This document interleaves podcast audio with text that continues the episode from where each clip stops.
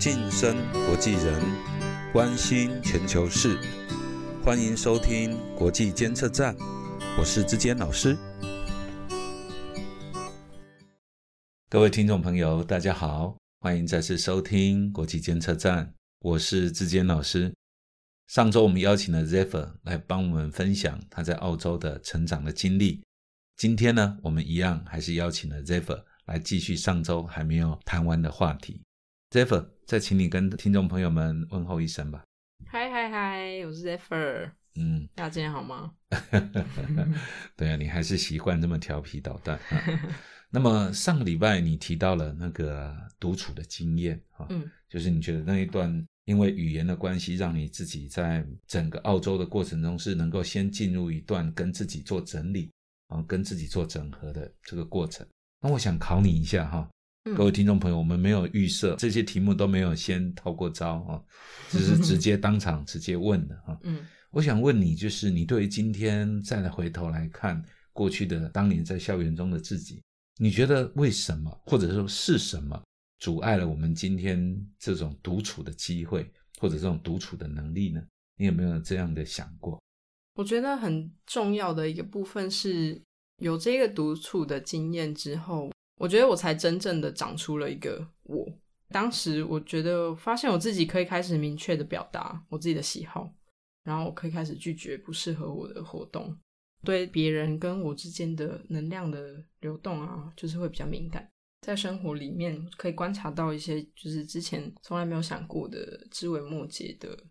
然后我也可以比较清楚的看见就是别人微小的善意。你刚才描述都很美，可是我们今天在教室的现场。嗯，在校园这种学习的现场里面，我必须承认，或者我必须实话说，这样的现象是越来越少。嗯，我看到越来越多学生只专注在自己那个自己的手机，或者是自己外在的这一个啊代表上面。嗯，哦，不仅是对于这个教学现场的这种分心，觉得理所当然，好像他们也觉得说自己同时做很多事，嗯，也是理所当然。嗯，那。这里面有一个很吊诡的是，他看似只专注在自我中心的氛围上，可其实他忽略那个中心的那个自己，也是需要时间去交流，嗯，需要时间去聆听，嗯，需要时间去去表达啊，需要时间去反思。上个礼拜提到你写了几万字，甚至数十万字的这样的一个文字，嗯，可那里面一定是有很多跟自己对话，甚至你跟自己的对话可能是上百万字。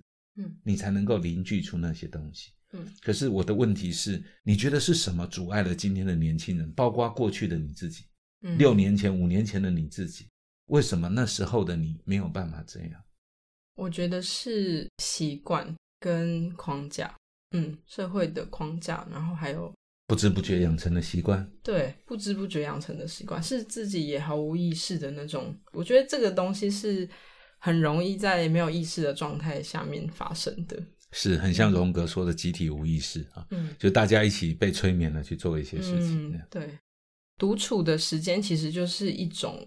方法，或者是我会说写作也是一种方法，去让自己跳脱出那个框架，或是跳脱出别人告诉你应该要怎么做的一种练习的方式。当然，我不会说。我现在就可以，好像没有框架，因为我觉得没有框架是不可能的。我觉得框架这个东西是你一直一直的去往上面一层去回头看，你才会看到的东西。我觉得人好像没有办法不在一个框架里面。我们都活在一个架构，架构建立了我们的理性，建立了我们的世界观、生活观、价值观。但是一个正向的或者一个正确的一个框架或者架构是可以容许它被打破的。嗯，这个突破，所谓的打破或突破，就是一个成长的过程。而有些框架是一种封闭的，是一种压抑的，它是唯我独尊的，就是把框架，这用某种程度来说，很像是马克思所谓的异化。就如果人类创造出一个体系或架构，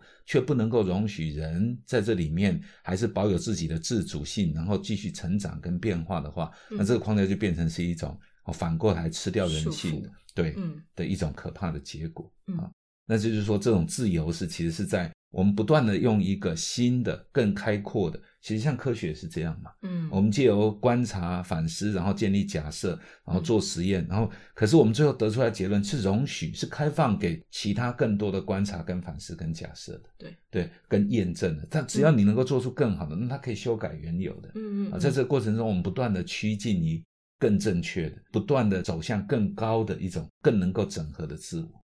可是你刚刚提到，就是说一种是不知不觉的习惯，这个我觉得在年轻人身上真的嗯可以很看得很清楚，就是大家都不知不觉在做同样的事，可是大家都还以为自己活得很自我。嗯其实那个自我是，其实我们之前的节目有讨论过啊，好像是一种盲目的这种共同性啊，每个人都只是做成一个 copy 而已。嗯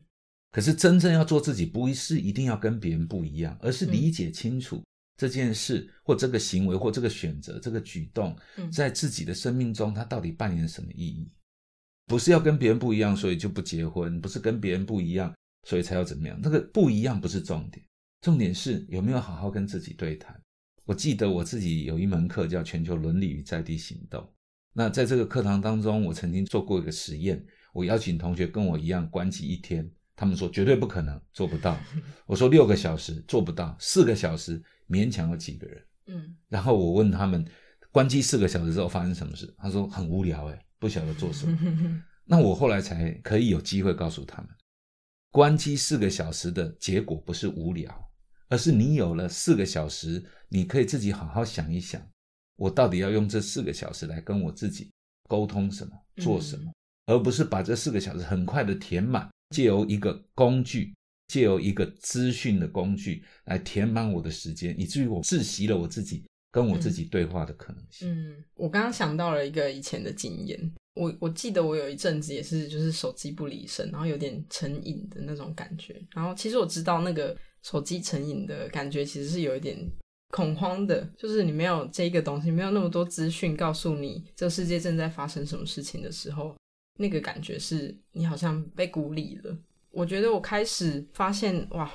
手机居然占据掉我这么多时间。我突然觉得我对我眼前的世界居然好像是一无所知。我不记得我家前面的树长什么样子。我觉得是从这些好小好小的事情上面，我突然发现，天呐，原来我的世界观或是我看待世界的眼光已经被一个荧幕封锁在那边了。然后我居然会因为一个这么小的小小的四方形的东西，好像整个存在感都在那一只手机上面。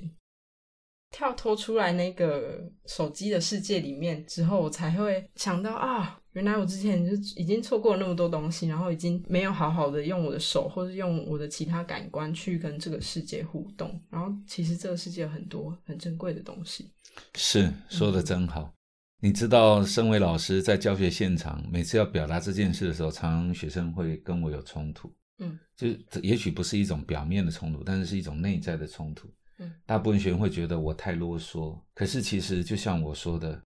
人其实是主体，手机是一个工具。可是你会发现，今天越来越多的人不知不觉陷入一种习惯，就是手机变成主体，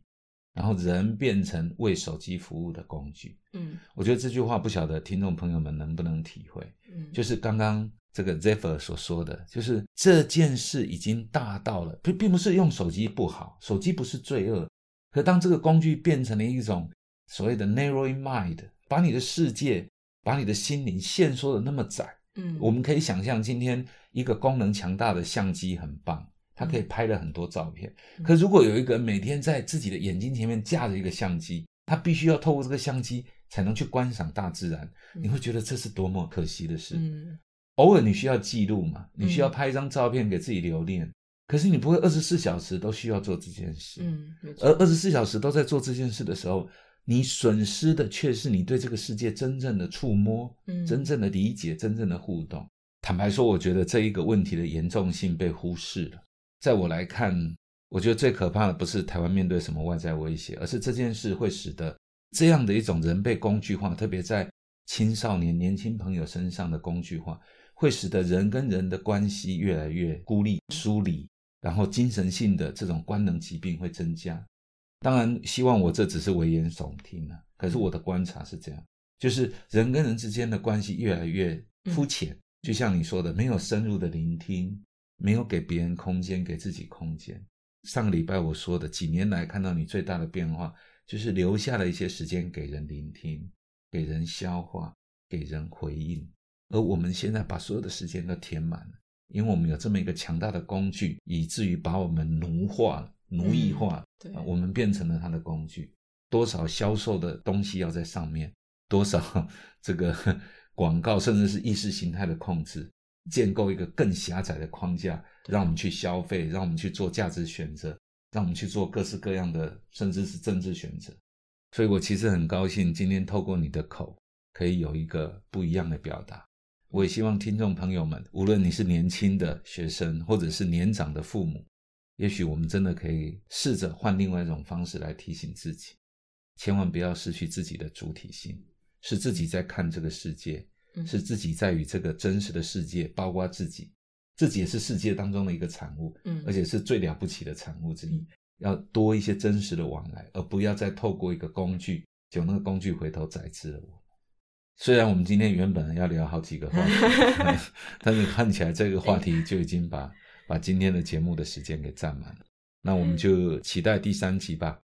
那各位听众朋友，我觉得今天的这个节目呢，我希望能够对你也产生一个共鸣啊，因为不瞒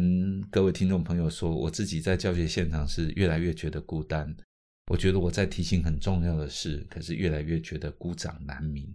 教育并不是把人变成一个有用的东西，教育其实是要让人回到一个人的本心本性，要把人的这种。内涵、价值，甚至是最后这种尊严，要能够更深刻的、更彻底的活出来。